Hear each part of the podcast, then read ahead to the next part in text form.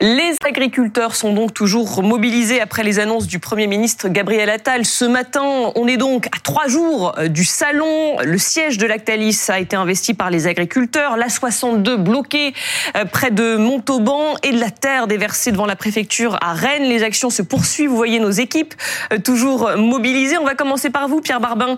Euh, vous, vous êtes devant Lactalis où on le disait, ils sont environ 200 manifestants à avoir pénétré dans le, siège de Lactalis. Ils viennent d'être délogés, c'est ça?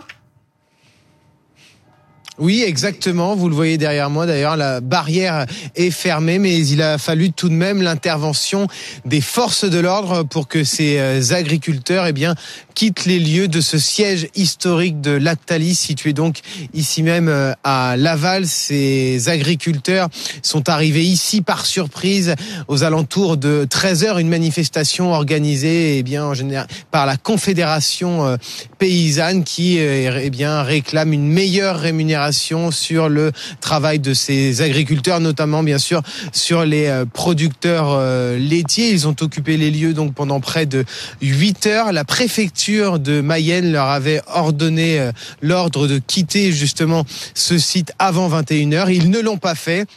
Donc il a fallu l'intervention des CRS, ça s'est plutôt euh, bien passé, mais il y a eu ce qu'ils appellent ces agriculteurs et ce syndicat de la conférence de la Confédération paysanne pardon, une résistance passive avec euh, des agriculteurs assis sur le, le sol à l'entrée de ces bâtiments de, du groupe Lactalis qui ont dû être évacués donc par plusieurs euh, CRS et ça s'est passé dans le calme, il a fallu une quinzaine, vingtaine de minutes avant que tous ces agriculteurs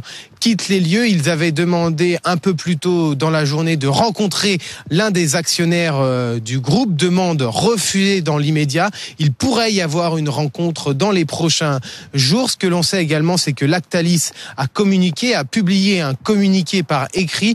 Le groupe s'est dit étonné de cette manifestation et a déploré la manière dont ça s'est déroulé. Maintenant, ce qu'il faut dire, c'est que le site a été euh, totalement évacué et les salariés du groupe Lactalis pourront revenir travailler demain. Merci beaucoup Pierre avec Simon Pérez Dessouza derrière la, la caméra. Euh, du côté de la 62, qu'est-ce qui se passe? Angie Wata, euh, vous êtes donc dans le Tarn-et-Garonne. Euh, les blocages se poursuivent cette nuit? Exactement, blocage toujours cette nuit. Il y a quelques instants, il y avait même une sorte d'assemblée générale avec euh, l'un des leaders qui appelait les gens à être présents ici demain matin pour continuer à montrer cette force, euh, cette euh, manière de poursuivre le mouvement qui a commencé il y a trois semaines et de renvoyer un message encore et toujours trois jours seulement avant le, début du salon de l'agriculture. Je suis avec Vincent. Vincent, vous participez à ce mouvement. Vous êtes ici. Les tracteurs ont, investi cette parcelle d'autoroute il y a maintenant euh, plus de 24 heures euh, désormais. Vous avez écouté tout à l'heure Gabriel Attal, le Premier ministre, les différentes annonces. On parle souvent ici sur ce point de blocage d'effet d'annonce. Qu'est-ce que ça veut dire concrètement? Vous, qu'est-ce que vous voudriez voir clairement à l'agenda du gouvernement? Aujourd'hui, le problème qu'on a et qu'on se sent un peu délaissé, c'est les effets d'annonce où justement il y a ce problème où euh, il faut remplir beaucoup de papiers pour beaucoup d'organismes. La simplification dont il a parlé, mais qui n'est pas encore concrète selon vous? Pas du tout. Elle n'est pas du tout concrète. Aujourd'hui, euh, je prends un exemple sur l'eau. Aujourd'hui, il nous faut quatre organismes dans un département pour pouvoir remplir des papiers, pour pouvoir avoir une demande de quota d'eau. Et aujourd'hui, c'est très compliqué. Ça nous prend énormément de temps. Surtout qu'aujourd'hui, on nous parle de quota d'eau qui doit être baissé, alors que pour nous, le rendement, on n'a pas le choix que d'avoir de l'eau. Et on voudrait nous le réduire. Et c'est très très très compliqué. Sinon aujourd'hui on ne peut pas irriguer une surface, on ne peut pas avoir de rendement. Et ça, je parle au niveau aujourd'hui du Tarn-et-Garonne, mais c'est au niveau aussi national. Et aujourd'hui, il va falloir faire quelque chose concrètement avec des choses qui sont abouties et signées, car c'est pas du tout le cas aujourd'hui. Et il va falloir avancer sur ces sujet-là. Merci beaucoup. Merci Vincent. Effectivement, que ce soit inscrit dans le marbre, c'est ce qu'on entend un peu partout sur ce point de blocage de la 62, entre Montauban et Agen, où il y a encore ici ce soir une quarantaine de personnes, et toujours jusqu'à samedi matin, jusqu'à l'ouverture du Salon de l'Agriculture, il y aura des gens ici présents, mobilisés, déterminés, et vous l'aurez compris, pas convaincus euh, par les différentes annonces du gouvernement depuis maintenant euh, près d'un mois. Merci beaucoup euh, Angie avec Louis Gagnepin. Je crois qu'on a des images euh, en direct qui nous parviennent. Euh, D'où Je ne sais pas. On me dit qu'on a des images en direct de la 62. Alors, les attend. On ne les a pas. Bon, elles arriveront un petit peu plus tard. Euh, une question, euh, Christophe Barbier. Euh, on a presque l'impression de revivre, finalement, de revenir au point de départ et de revivre ce qu'on a vécu il y a quoi, un petit mois maintenant? Oui, avec Même pas. différences quand même. Il y avait beaucoup de foyers très virulents locaux, hein, des barrages qui étaient très spectaculaires avant la montée sur Paris. Là, c'est un peu plus spontané. Et puis, il y a un rendez-vous qui est un rendez-vous des agriculteurs avec la nation, avec le pouvoir. Ça s'appelle le Salon de l'agriculture. Rendez-vous économique, médiatique, politique. Donc les agriculteurs ne montent pas dans le vide, ils montent avec un objectif. Et ça, c'est important. À partir de là, il y a quand même plusieurs niveaux de réaction. Le terrain, on l'a vu, c'est les plus déterminés, c'est normal. Ils sont euh, circonspects et sceptiques face aux annonces de Gabriel Attal. Les structures professionnelles et syndicales type FNSEA, ça fait exactement où on en est des négociations et ont eu un accueil hein, beaucoup plus, beaucoup plus calme, beaucoup plus modéré, beaucoup plus attentif. Et puis il y a un mystère qui est la capacité de Gabriel Attal de transformer des décisions juridiques, les paraffeurs qu'il a signés, les fameuses 62 chantiers ouverts, en résultat sur le terrain. Oui. L'argent sur les comptes en banque des agriculteurs, les changements de règles dans les champs et pas simplement dans les papiers de l'administration. Il dit il y a 62 engagements qui ont été pris, 50% sont réalisés, 31% sont avancés et 19 sont engagés. Voilà ce qu'il a, ce qu'il a annoncé ce matin. Oui, mais le résultat de tout cela, c'est la moisson qu'attendent les agriculteurs. C'est pas savoir ce qui a été labouré, semé, ce qui est en train de pousser. Mais sauf que c'est normal que ça prenne du temps, non, Nora? Euh, Ça fait trois semaines que les annonces ont été faites, que les 400 millions ont été mis sur la table. Oui, mais là, ce qu'il faut voir, c'est que ce n'est pas cette crise qu'il faut voir. Il faut voir ça, en fait, dans un contexte historique qui est beaucoup plus long. La crise des agriculteurs, elle n'est pas nouvelle. C'est un nouveau pic, je dirais, de colère de la part, en fait, d'une corporation qui est, et on le sait, depuis des décennies, extrêmement aux prises, en fait, euh, avec la réalité des marchés, avec des difficultés. Je rappelle que c'est quand même régulièrement des suicides. C'est euh, 10% qui sont sous le seuil de pauvreté. Donc, cette réalité-là, il faut la replacer dans un contexte historique qui est beaucoup plus large. Et là, effectivement, on a un accès de colère depuis trois semaines. Christophe le disait, le salon de l'agriculture, les annonces de Gabriel Attal ce midi qui donnent en fait une forme de calendrier, qui est encore dans une forme de promesse. Là, ce qu'ils attendent, et ils le disent, c'est clairement, et du côté de la FNSEA ou des syndicats, qui sont aussi globalement, disons-le, un peu débordés par leur base, euh, il y a une nécessité de résultats. Et ce qu'ils attendent du chef de l'État ce samedi, c'est une vision claire sur ce que doit être l'agriculture. L'agriculture dans un contexte continental, transeuropéen, face aux États-Unis, face au Mercosur, face à d'autres pa- pays, la Chine. Enfin voilà, c'est aussi ça en fait qu'ils attendent. Et en l'état, on leur a pas répondu. Je rappelle ce qu'a annoncé aujourd'hui Gabriel Attal, un, projet de loi d'ici l'été euh, pour pour simplifier, moins de contraintes pour euh, les pesticides, euh, un nouveau texte pour renforcer le dispositif Egalim. Euh, voilà, tout ça c'est des points concrets, mais l'argument des, des, des agriculteurs c'est de dire bah oui mais le calendrier ça va pas assez vite. Nous tant que on ne ressent pas les effets dans nos fermes, bah finalement on continuera à protester.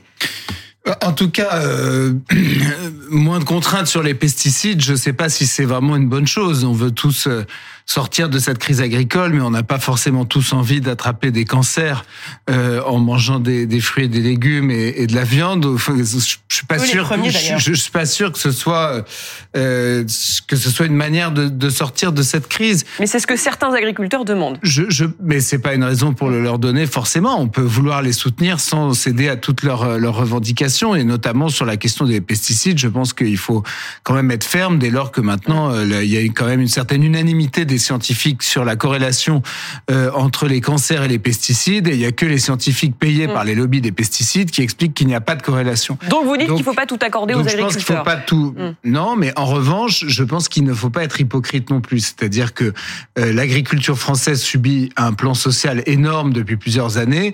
Euh, il y a, il faut euh, sûr, est-ce qu'on veut ou pas sauver une agriculture française On les voyait chez Lactalis, je trouve qu'ils ont raison, raison d'y aller. Lactalis, c'est une boîte qui est euh, qui a fait la fortune de son de son président, qui aujourd'hui a la 28 sixième milliards d'euros de chiffre d'affaires en et 2022. 12 milliards d'euros de fortune pour Mm. le président de Lactalis, alors qu'il oblige les producteurs Ah de lait à vendre à perte. Le gouvernement Charles. ferait bien d'aller taper de ce côté-là. Bienvenue si vous nous rejoignez, on reste ensemble et en direct jusqu'à minuit. On parle toujours de ces blocages en cours, blocages de la part des agriculteurs à trois jours du salon de l'agriculture, la 62 bloquée dans le Tarn-et-Garonne et le siège euh, de Lactalis, euh, le géant de l'industrie laitière investi par 200 euh, militants aujourd'hui, 200 manifestants, pardonnez-moi, 200 agriculteurs qui ont investi le siège de, Lactalis pour dénoncer le faible prix d'achat du lait par Lactalis. On va tout de suite aller retrouver Pierre Barbin, vous êtes devant le siège de Lactalis. Ils ont été délogés il y a quelques minutes, c'est ça, ces 200 manifestants? Oui, exactement. Il y a quelques minutes maintenant, on voit que la barrière est euh, fermée. Ce siège du groupe Lactalis a été euh, vidé, si on peut dire ainsi, de ces euh, manifestants, des agriculteurs qui étaient arrivés ici par surprise à 13 heures, notamment avec leurs tracteurs, et ils ont donc investi les lieux de ce siège historique de Lactalis situé donc à Laval. Ils sont restés au total pendant près de 8 heures dans tous les locaux ce qui est important de préciser, c'est que les salariés du groupe Lactalis ont pu continuer à travailler, puis ils ont pu sortir euh, librement. Les agriculteurs les ont laissés sortir de la manière euh, la plus simple possible, tout à fait euh, librement. Donc, ces agriculteurs sont donc restés. Il y a eu une première l'arrivée des forces de l'ordre, bien évidemment. La préfecture de Mayenne leur a ordonné de quitter les lieux à 21h. Ça n'a pas été le cas. Donc, il y a eu intervention des CRS. Ils s'y attendaient. C'est ce qu'ils appellent une résistance passive. Et donc, ces CRS ont sorti un par un ces agriculteurs. Et donc, le site est désormais euh, clos. Les, les salariés du groupe vont pouvoir euh, revenir travailler demain. Pierre Barbin. Euh, merci à vous. Depuis le siège de Lactalis euh, en Mayenne, Asilis de Cordurget, à quoi faut-il s'attendre samedi, ça risque d'être euh, mouvementé. On est à trois jours et il y a toujours, à l'heure où on parle, des agriculteurs qui bloquent la 62. C'est intéressant d'observer que les moyens euh, de pression des agriculteurs ont évolué. On a vu d'abord qu'ils faisaient simplement des blocages sur les autoroutes. Ensuite, ils ont évolué comme là vers des opérations davantage ciblées. Euh, hier, il y avait des agriculteurs dans le Nord-Pas-de-Calais qui ont euh, curé des fossés pour montrer qu'il y avait une inaction du gouvernement sur les inondations. Ils ont été bloqués des supermarchés pour montrer que le prix de la viande était trop bas. Et là, ils sont à Lactalis pour dénoncer le prix du lait. Donc c'est intéressant de voir cette évolution parce que ça explique aussi le soutien de publique aux agriculteurs qui ne cessent euh, d'être qui est toujours là, qui mmh. 9 Français sur, sur 10 soutiennent le mouvement, et donc cela, ça va obliger Emmanuel Macron euh, évidemment à se rendre au salon, mais surtout à répondre aux agriculteurs et à mettre en place ce grand débat comme il l'avait fait lors des Gilets jaunes avec eux pour entendre leurs revendications leur répondre. Et c'est là où il est souvent le meilleur, c'est quand il est en confrontation directe avec les citoyens.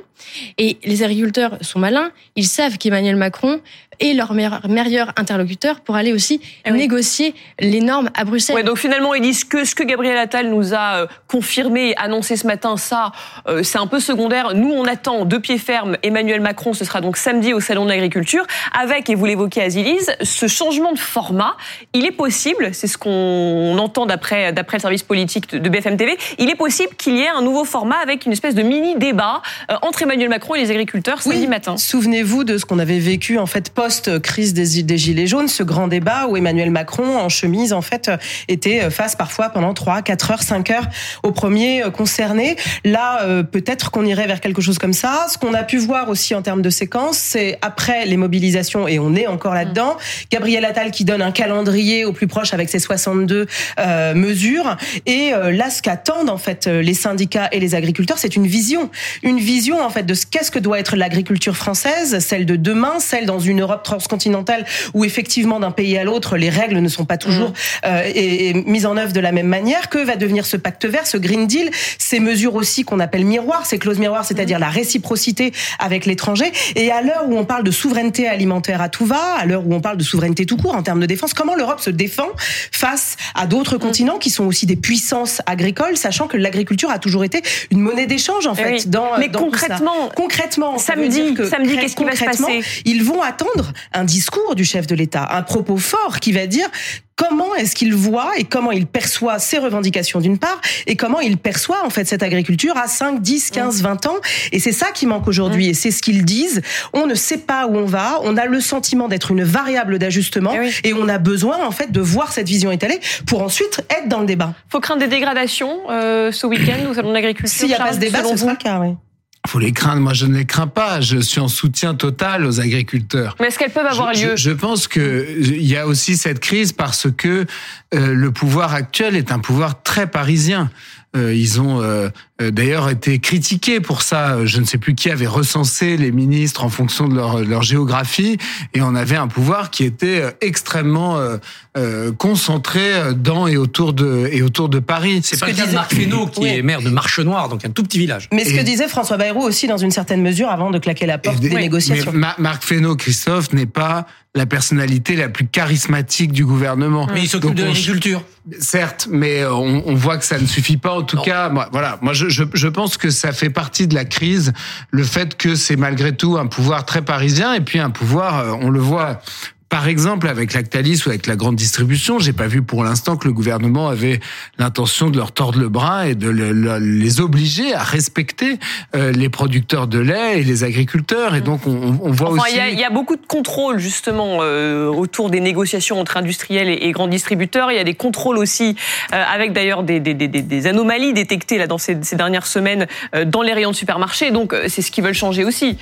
Oui, mais ça me paraît très cosmétique par rapport au gap. Si vous voulez, il n'y a pas besoin d'avoir fait Polytechnique pour voir que entre quelqu'un qui a 12 milliards d'euros de fortune et des producteurs de lait auxquels on oblige à vendre à perte, euh, pardon, mais il y a quelque chose qui va pas. Et c'est pas des contrôles de Bercy qui suffiront à Et rééquilibrer c'est ce qu'ils sont venus contester aujourd'hui euh, au siège de, de Lactalis, ces agriculteurs.